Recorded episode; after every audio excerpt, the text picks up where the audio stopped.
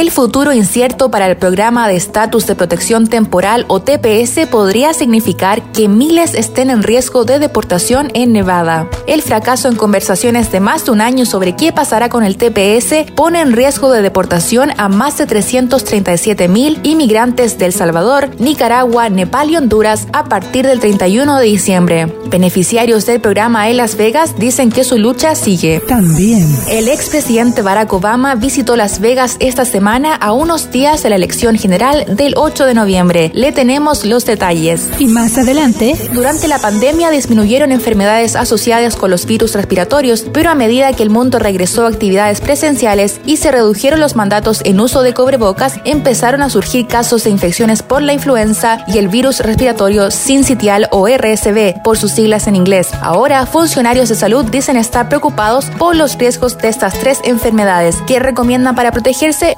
Escuche eso y más en esta nueva emisión de Cafecito Nevada.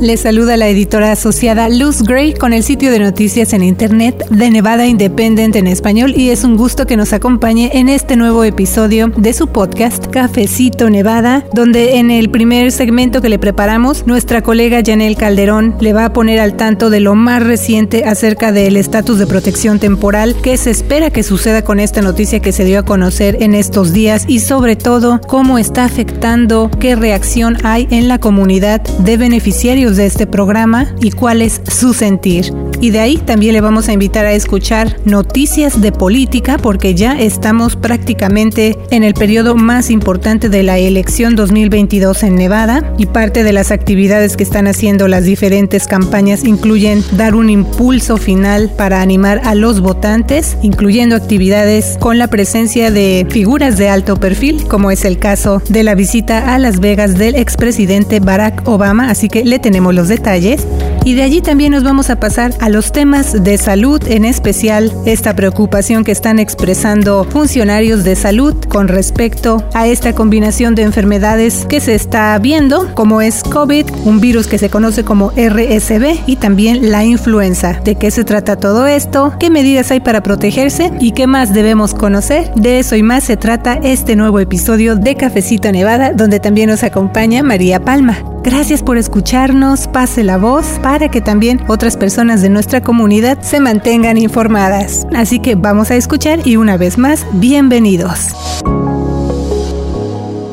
Buen día para todos, yo soy la reportera Janel Calderón. Les recuerdo que estamos en las redes sociales, así que mándenos sus preguntas y comentarios. Nos encuentra como The Nevada Independent en español. Así es, y bueno, ya escuchó usted, es un cafecito lleno de información, pero vamos por parte, Janel, porque la semana pasada reportamos una actualización acerca del estatus de protección temporal que se conoce como TPS. Es un programa que, bueno, pues ampara a muchos miembros de la comunidad inmigrante. Así que, ¿de qué se trata esta nueva información? Sí, Luz, el miércoles pasado se dio a conocer que fallaron negociaciones entre la administración del presidente Joe Biden y abogados que representan a miles de inmigrantes. Entonces, al no llegar a un acuerdo sobre el futuro del TPS, esa caída de las conversaciones que tomaron más de un año pone en riesgo de deportación a casi a 350 mil inmigrantes de El Salvador, Nicaragua, Nepal y Honduras a partir del 31 de diciembre. Pero esto no es nuevo. Durante años, beneficiarios del TPS han venido presionando para que se establezca una legislación que codifique protecciones y obtención de la residencia permanente. Hay que recordar que el TPS se creó en 1990 aquí en los Estados Unidos y permite que el Departamento de Seguridad Nacional ofrezca protecciones de deportación temporal y permisos de trabajo a inmigrantes de 15 países en donde ha habido conflictos que hacen que para ellos sea inseguro o más difícil regresar. Por ejemplo, guerras o desastre natural. Y aunque el TPS no directamente tiene un camino hacia la residencia permanente o la ciudadanía para los beneficiarios, algunos titulares del programa sí pueden, si son elegibles, pueden solicitar la residencia permanente. Sin embargo, hasta junio del 2021, la Corte Suprema de los Estados Unidos dictaminó que aquel beneficiario del TPS que haya ingresado al país sin ser inspeccionado en un puerto de entrada no es elegible para convertirse en residente permanente desde dentro de los Estados Unidos. Entonces, según el Consejo Estadounidense de Inmigración, para obtener un estatus de residencia aquel beneficiario de TPS que inicialmente haya ingresado al país sin inspección, se debe ir y pasar por el proceso de visa. Pero para muchos beneficiarios regresar a su país de origen para una entrevista de visa les impediría volver a ingresar a los Estados Unidos hasta por 10 años. Bueno, Janel, ¿y qué significa todo eso para las personas que cuentan con su TPS? Sí, Luz, hay algunas personas que gracias a este programa de protección han podido hacer sus vidas en los Estados Unidos por más de 20 años. El TPS da protecciones de deportación temporal y permisos de trabajo a inmigrantes de 15 países en donde, como ya dijimos, ha habido conflictos que dificultan o hacen que para ellos sea inseguro regresar. Sí, y de hecho, por ejemplo, eh, para que nos demos una mejor idea, porque decimos, han estado aquí durante más de 20 años, se dice muy rápido esa cifra, pero bueno, en 20 años, imagínese usted, ya muchos hicieron sus vidas, tienen hijos que nacieron aquí y también, por ejemplo, son dueños de negocios, o sea, han estado contribuyendo a la economía de los Estados Unidos y también de otras maneras. Y yo me recuerdo también de una eh, entrevista que nuestra colega Michelle y una servidora hicimos hace algún tiempo, precisamente a una pareja quienes en ese entonces eran dueños de un restaurante local, un restaurante aquí en Las Vegas. Y bueno, ellos nos comentaban las razones por las que llegaron aquí a los Estados Unidos, lo difícil que fue desde luego, como muchos inmigrantes que están en estas circunstancias y de diferentes países, dejar atrás a sus seres queridos, a esa vida que ya tenían, buscando una mejor oportunidad y sobre todo por las circunstancias que vivieron allá en sus países, en este caso de esta pareja. Ellos recordaban su niñez, recordaban también momentos donde lamentablemente se vivió una guerra allá en El Salvador y eh, tienen esos recuerdos de todo lo que les tocó ver, escuchar y también a sus familiares, en fin, o sea, una situación muy difícil ya para ellos tratar de sobrevivir bajo esas circunstancias y bueno, finalmente pudieron llegar aquí a los Estados Unidos y ya tuvieron ese beneficio de estar amparados por este programa de estatus de protección temporal y con el paso de los años, como decimos, han ya sido para muchos más de 20, lograron ellos salir adelante y abrir su negocio, pero bueno, la razón principal también de esa entrevista fue conocer qué pasaría con familias que en algún momento dado tendrían que tomar una decisión importante en sus vidas si es que este programa como el TPS se llega a cancelar o lo empiezan a disminuir de manera paulatina, entonces sería una decisión muy importante que también cambiaría no solo sus vidas, sino también las de sus familias, Yanel. Así que es nada más por dar un ejemplo de un caso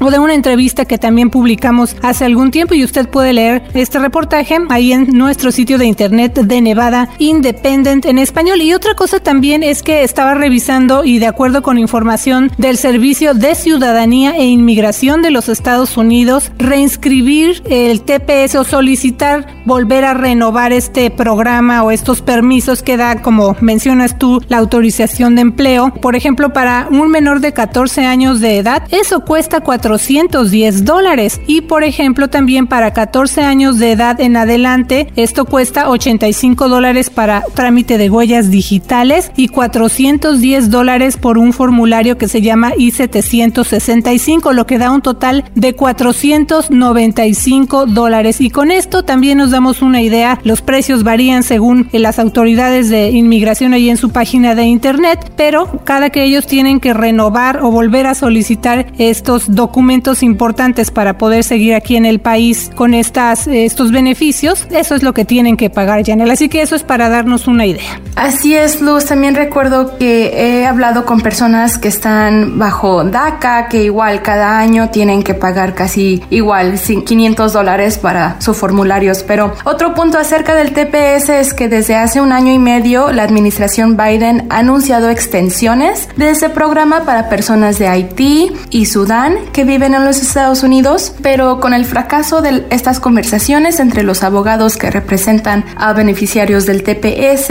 y la administración Biden, ahora se ha dejado en el limbo a personas del Salvador, Nicaragua, Nepal y Honduras. Aunque las negociaciones de conciliación han terminado, la demanda ahora está en manos de la Corte de Apelaciones del Noveno Circuito Nuestro equipo va a estar al pendiente para informarle a usted lo que pase, ya que ese tribunal va a decidir en el próximo mes si concede o niega la solicitud de volver a escuchar este caso. Si se otorga o no se decide antes del 30 de noviembre, abogados que defienden a los inmigrantes en este caso dijeron que los programas CPS se extenderían en promedio nueve meses como parte de una estipulación en el caso de la Corte. Así es. Y bueno, ¿cómo han afectado estas noticias a las personas que son beneficiarias del TPS aquí en Nevada, Janel? El día que salieron las noticias, a miembros del comité TPS Nevada, que son parte de Arriba Las Vegas, un grupo sin fines de lucro que aboga por los trabajadores inmigrantes, se reunieron a hacer un llamado virtual para seguir la lucha y expresar su decepción y frustración. De acuerdo con Arriba Las Vegas, hay poco más de 5.000 hijos de beneficiarios TPS quienes son ciudadanos estadounidenses y viven en Nevada. Entonces, estas familias, pues muchas de ellas, como mencionamos, pueden tener unos estatus mixtos, migratorios, y tienen temor de lo que puede pasar si son deportados y la familia se separa. Además, no se sabe cuál será el efecto dominó de la decisión para el programa de acción diferida para los llegados en la infancia o DACA y también personas indocumentadas sin ningún tipo de protección. Por ejemplo, Nazaret Jiménez, de 18 años, ha apoyado a su mamá en esta lucha a favor del TPS desde hace cuatro años. Ella dijo que ha sido bastante estresante no saber si el estatus de su mamá va a seguir vigente. Entonces vamos a escuchar un poco de lo que dijo.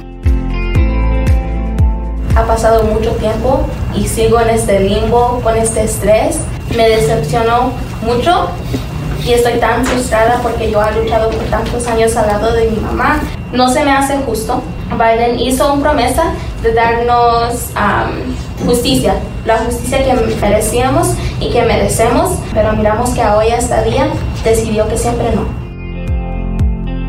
Y bueno, ¿por qué es tan inesperada entonces esta noticia, Janel? Sí, Luz, bueno, en el 2018 se entabló la demanda Ramos versus Nielsen, que también se puede conocer como Ramos versus Mallorca, contra la decisión del expresidente Donald Trump de ya no permitir que inmigrantes de Sudán, Nicaragua, Haití y El Salvador vivieran en los Estados Unidos bajo el TPS. Entonces, miembros de Arriba Las Vegas dijeron que están decepcionados con la administración Biden, especialmente porque durante su campaña presidencial él prometió que iba a respaldar el TPS y que les iba a dar a los beneficiarios un camino hacia la ciudadanía, al igual que a los beneficiarios de DACA y otros que también viven y trabajan en nuestra comunidad. De hecho, en Nevada se estima que hay casi 180 mil inmigrantes indocumentados según el Centro de Estudios Migratorios. Otros miembros del Centro de Trabajadores de Arriba Las Vegas dijeron que ellos se sentían utilizados solo como una estrategia de campaña para ayudar a que Biden fuera electo, porque aunque los beneficiarios del TPS no son elegibles para votar, sus hijos ciudadanos sí lo pueden hacer. Vamos a escuchar lo que dijo en la Junta Floricela López, quien es parte de Arriba Las Vegas.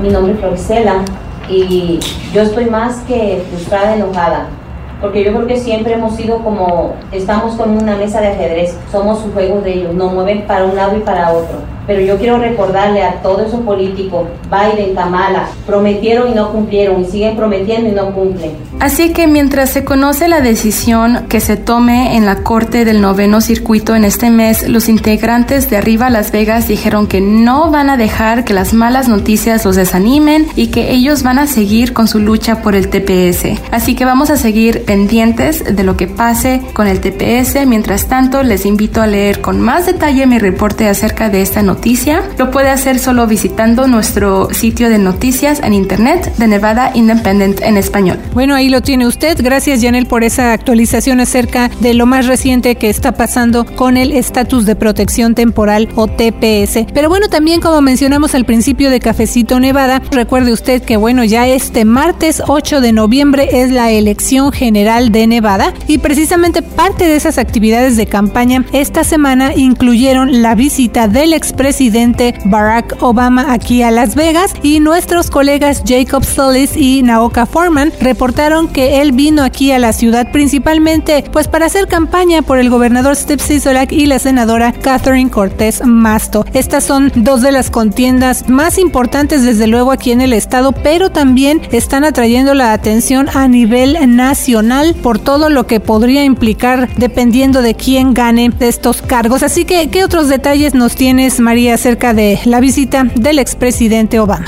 Así es, Luz, la visita de Obama fue el martes 1 de noviembre, o sea, justo una semana antes del día de la elección del 8 de noviembre. La presencia del expresidente Obama en el evento del martes en la preparatoria Cheyenne de Las Vegas fue un esfuerzo de último minuto para apoyar a los demócratas de Nevada en un ciclo electoral que se da bajo condiciones económicas difíciles y altos precios de la gasolina. Obama dijo en su discurso que la democracia está en juego y su visita también se dio en un momento en el que muchos de los candidatos más vulnerables, incluso en Nevada, han estado batallando para igualar o superar a sus oponentes republicanos en las encuestas. Sí, de hecho ahora que estás eh, mencionando acerca de encuestas, María, hay que recordar cómo está ese panorama para los dos titulares principales en Nevada, el gobernador Steve Sisolak y la senadora Catherine Cortés Masto. Ellos están, como ya lo mencioné, en contiendas muy reñidas, prácticamente en un empate técnico contra el alguacil del condado Clark, Joe Lombardo, y el ex fiscal general Adam Laxalt, respectivamente. Así es, Luz, y también durante su visita del martes a Las Vegas, el expresidente Obama también criticó a Lombardo por cambiar de posición públicamente sobre temas que van desde el aborto hasta las armas y su apoyo al expresidente Donald Trump. En el caso de la contienda por el Senado, Obama elogió a Cortés Masto por haber perseguido a las grandes petroleras por los altos precios de la gasolina y enfrentado a las compañías farmacéuticas por los costos de los medicamentos. Además, criticó a Laxalt por su papel como codirector de la campaña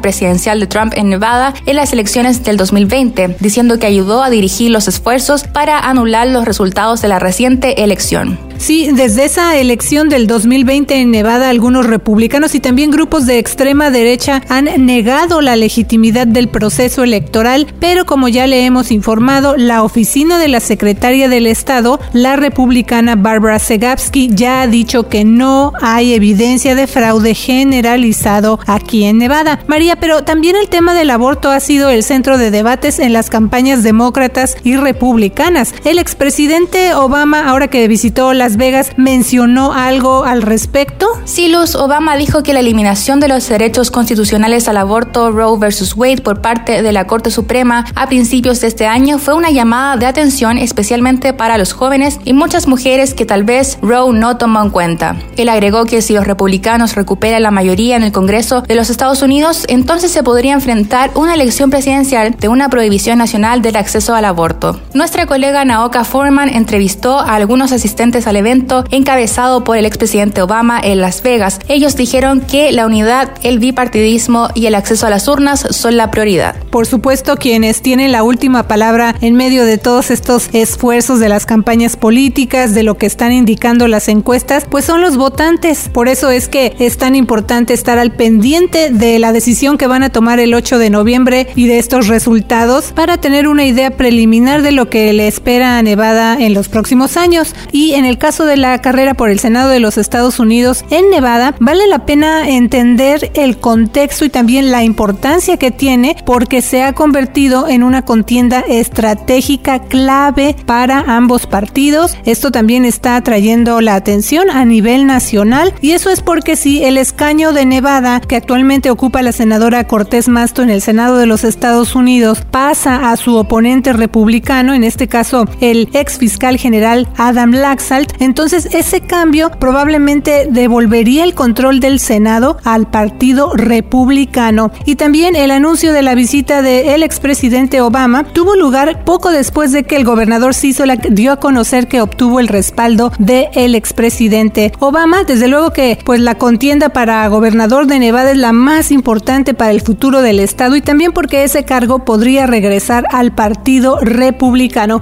Pero esa decisión a final de cuentas está en manos de los votantes. Así que recuerde escuchar Cafecito Nevada y seguir todos los días las noticias que publicamos en nuestro sitio de internet de Nevada Independent en español. Claro que sí, Luz. ¿Y qué te parece si ahora pasamos al otro tema que mencionamos al principio de Cafecito Nevada? Este tiene que ver con lo que están viendo los médicos aquí en el estado en cuanto a ciertas enfermedades respiratorias y cómo se han juntado con el COVID. Sí, y en especial porque conforme nos acercamos a los últimos meses del año, que por cierto qué rápido se nos ha pasado el tiempo, ¿verdad? Ya estamos empezando a sentir el cambio de temperatura, pero si a ese clima frío le agregamos lo que ya venimos pasando con la pandemia y el aumento en enfermedades respiratorias, entonces tal vez pues nos podamos dar una mejor idea de por qué funcionarios de salud aquí en Nevada y en general, ¿verdad? Han expresado preocupación no solo por la influenza y el COVID, sino ahora por la presencia de un virus respiratorio que se empezó a ver durante el verano, algo que ellos consideran pues que es inusual esa presencia de ese virus María. Así es, Luz, nuestra colega Tabitha Mulder conversó hace poco acerca de ese panorama con el doctor José Cucalón Calderón. Él es pediatra general de Renown Health aquí en el norte de Nevada. El doctor comentó acerca del virus respiratorio sincitial o RSV por sus siglas en inglés. El doctor Cucalón señaló que junto con el RSV, el COVID y la influenza, ahora existe esa preocupación por lo que representa la presencia de esas tres enfermedades al mismo tiempo. Así es, y tal vez no muchos de nosotros estemos familiarizados con lo que es el RSV, pero en ese caso el doctor Cucalón explicó que es un virus respiratorio común que generalmente causa síntomas muy parecidos a los del resfriado y la gripe y que aunque la mayoría de las personas se recuperan de este virus RSV en unas cuantas semanas, pues este podría ser grave para los bebés y también para los adultos mayores. Y también el doctor eh, comentó que atendió casos de RSV durante todo el verano y como les decíamos, él eh, menciona también que eso no es tan común porque las infecciones por este virus RSV generalmente alcanzan su punto máximo en lo que es la época de otoño y disminuyen a principios de la primavera. Así que el doctor eh, resaltó, ¿no? Que es inusual entonces ver ese aumento de infecciones por RSV durante el verano y por eso es que le preocupa eh, a la comunidad médica todavía más el aumento de casos de este virus conforme el clima, como decimos, se vuelve vuelve más frío, con el inicio también de la temporada de gripe y ahora también con el COVID, o sea, esta, digamos que estas tres enfermedades que están apareciendo al mismo tiempo, en el caso de COVID ya tiene tiempo, pero pues se junta como decimos con la temporada de gripe y entonces la, las infecciones por el RSV, así que el COVID también desde luego sigue circulando, dicen los médicos. Y en el caso de este doctor que entrevistó a nuestra colega, dice también él que parte del motivo de esta propagación reciente de virus y enfermedades es que pues la mayoría de las personas estuvimos aisladas durante casi dos años durante la pandemia. Entonces en ese periodo de aislamiento bajaron las enfermedades que están asociadas con los virus respiratorios, pero a medida que empezamos a regresar a las actividades en persona y que se redujeron los mandatos en el uso del cubrebocas, entonces es que comenzaron a surgir estos casos de infecciones por el RSV y la gripe María. Así es, y bueno, el doctor también dijo que todo eso va empeorando debido a las bajas tasas de vacunación que se están registrando, especialmente en los niños. Y el doctor también dijo que no hay forma de saber qué tan gravemente se puede enfermar alguien joven o adulto mayor cuando esté expuesto a las tres enfermedades que son COVID, influenza o RSV o si realmente se tienen los tres virus, ya sea al mismo tiempo o de forma continua. Y el doctor Cucalón también resaltó que la pandemia todavía está presente en una fase diferente, pero que es vital que el público tome precauciones como vacunarse o usar si se presentan síntomas de alguna enfermedad respiratoria, porque según dijo, el COVID todavía no se ha ido y mientras haya personas falleciendo por COVID-19, este virus no va a desaparecer. Aunque todavía no existe una vacuna para el RSV, los especialistas en la salud siguen haciendo énfasis en que las vacunas son la mejor protección contra el COVID y la influenza. De hecho, funcionarios del Distrito de Salud del Condado de Washoe siguen resaltando la importancia de obtener el refuerzo actualizado de la vacuna COVID que ahora está disponible para niños de 5 años en adelante. Sí, y es que como ya mencionamos, los médicos y los funcionarios de salud dicen que conforme pasan los meses el clima se hace más frío y es la época del año en la que ya de por sí abundan ¿no? las infecciones respiratorias, así que los distritos de salud locales dicen que este invierno podrían estar batallando con enfermedades respiratorias importantes, pero las autoridades de salud también le siguen recordando al público que se puede programar una cita con su distrito de salud local o con su médico para que usted eh, se ponga, ¿verdad?, el refuerzo actualizado COVID que protege contra las variantes Omicron, BA4 y BA5. Y bueno, en el sur de Nevada el público puede agendar una cita para la vacuna contra la gripe, así como para la vacuna COVID en cualquiera de las sucursales del Distrito de Salud del sur de Nevada. Y también les recordamos que el sitio de internet Immunize Nevada ofrece un localizador de vacunación COVID en todo el estado. O sea, usted puede encontrarlo eh, en cualquier parte de Nevada donde usted viva. Y también le recordamos que usted se puede mantener al tanto del estatus del coronavirus en Nevada visitando nuestro portal de noticias en internet de Nevada Independent en español. Ahí tenemos una sección interactiva con los datos más recientes en cuanto a casos, por ejemplo, o cómo ha estado cambiando el panorama COVID en Nevada desde que empezó la pandemia, las cifras de vacunación y mucho más. Así es, síganos en las redes sociales, recomiende Cafecito Nevada entre sus conocidos y recuerde escucharnos cada semana. Les saluda la asistente editorial María Palma. También recuerde escuchar Cafecito Nevada en versión podcast a partir de los lunes y gratuitamente en las principales plataformas. Nos escuchamos pronto en Cafecito Nevada. Les saluda la reportera Janel Calderón. Y yo soy la editora asociada Luz Gray, ya preparándonos para informarle en tiempo real los detalles de la jornada electoral del 8 de noviembre con The Nevada Independent en español. Nuestro estado, nuestras noticias, nuestra voz para la información más actualizada al momento. Síguenos en redes sociales como de Nevada Independent en español, en Facebook, Envy Indie en español, en Instagram, Envy Indie en español en Twitter, de Nevada Independent en español, nuestro estado, nuestras noticias, nuestra voz. Gracias por escuchar Cafecito Nevada, su programa de noticias y temas comunitarios, producido por The Nevada Independent en español. Un sitio de internet no partidista y sin fines de lucro, con periodismo de fondo para nuestra comunidad. The Nevada Independent en español. Nuestro estado, nuestras noticias, nuestra voz.